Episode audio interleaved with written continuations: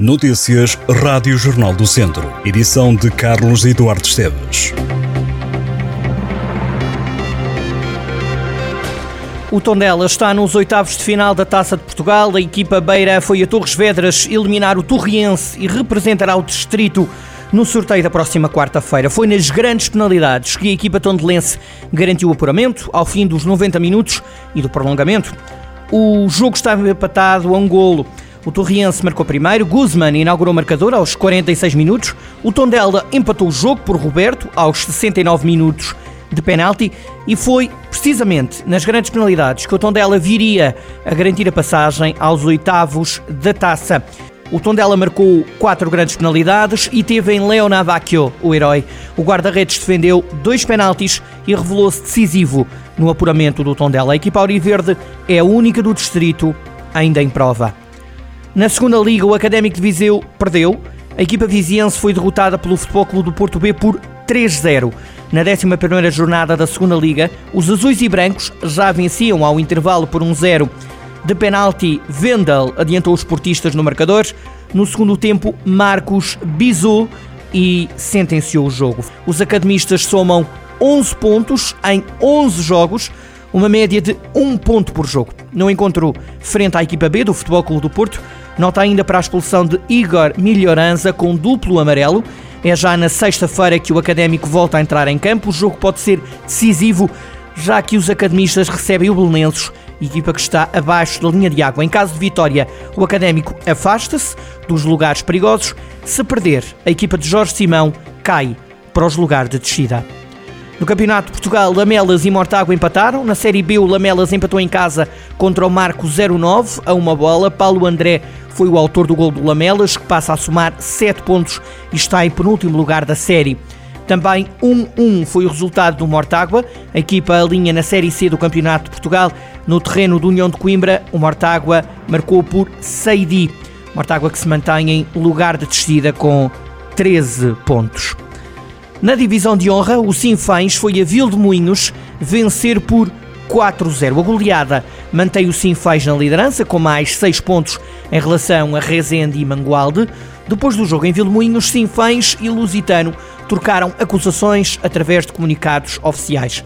No comunicado assinado pelo presidente do clube, Vítor Pereira queixa-se de que foi proibida a entrada de bandeiras, megafones e bombos do Sinfãs no estádio dos Trambelos. A equipa do norte do distrito queixa-se também de ter sido cobrada a entrada a crianças e atletas da formação da equipa.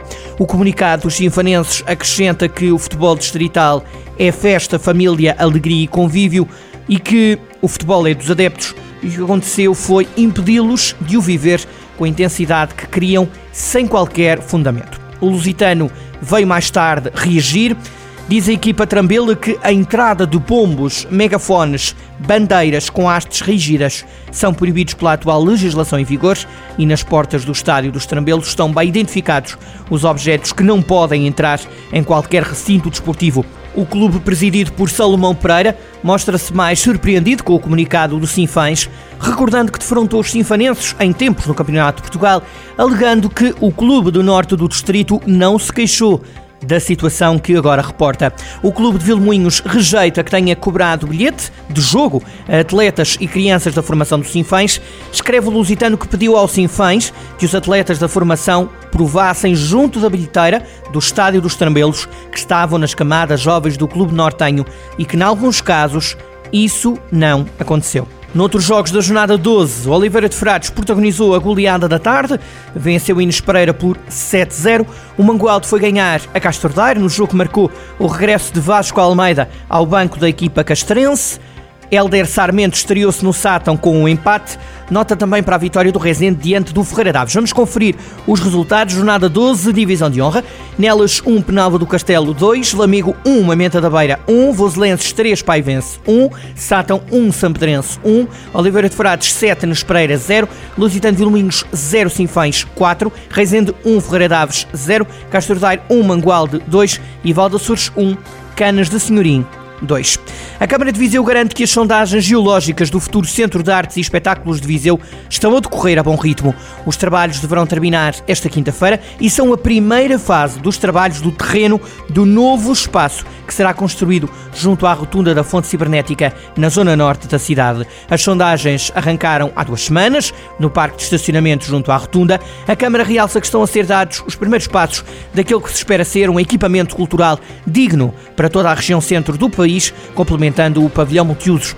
Os condutores têm sido obrigados a estacionar na Avenida da Europa causa do encerramento do parque de estacionamento. O futuro Centro de Artes e Espetáculos de Viseu terá 1.500 lugares, metade dos quais num auditório ao ar livre. O investimento ronda os 15,5 milhões de euros, dos quais 650 mil euros só no projeto de execução que foi recentemente entregue e que deverá ficar concluído no prazo de nove meses. O projeto também está inscrito no Orçamento Municipal para 2024, que foi aprovado na Câmara com os votos contra dos vereadores PS.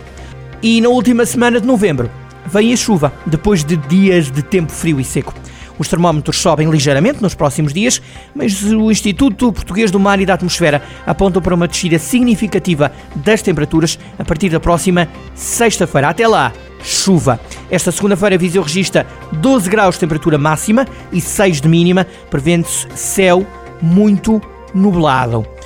Amanhã, terça-feira, Viseu registra 14 graus de máxima e 11 de mínima, com períodos de chuva e aguaceiros ao longo do dia. As temperaturas mantêm-se na quarta-feira. Na quinta, a mínima desce para os 4 graus, a máxima baixa para os 13. Na sexta-feira, 1 de dezembro feriado, o tempo melhora um pouco, com céu parcialmente nublado, mas as temperaturas em Viseu vão descer ainda mais para entre os 2 de mínima e os 10 de máxima. No próximo fim de semana, o IPMA prevê 9 graus de máxima e 2 de mínima em Viseu.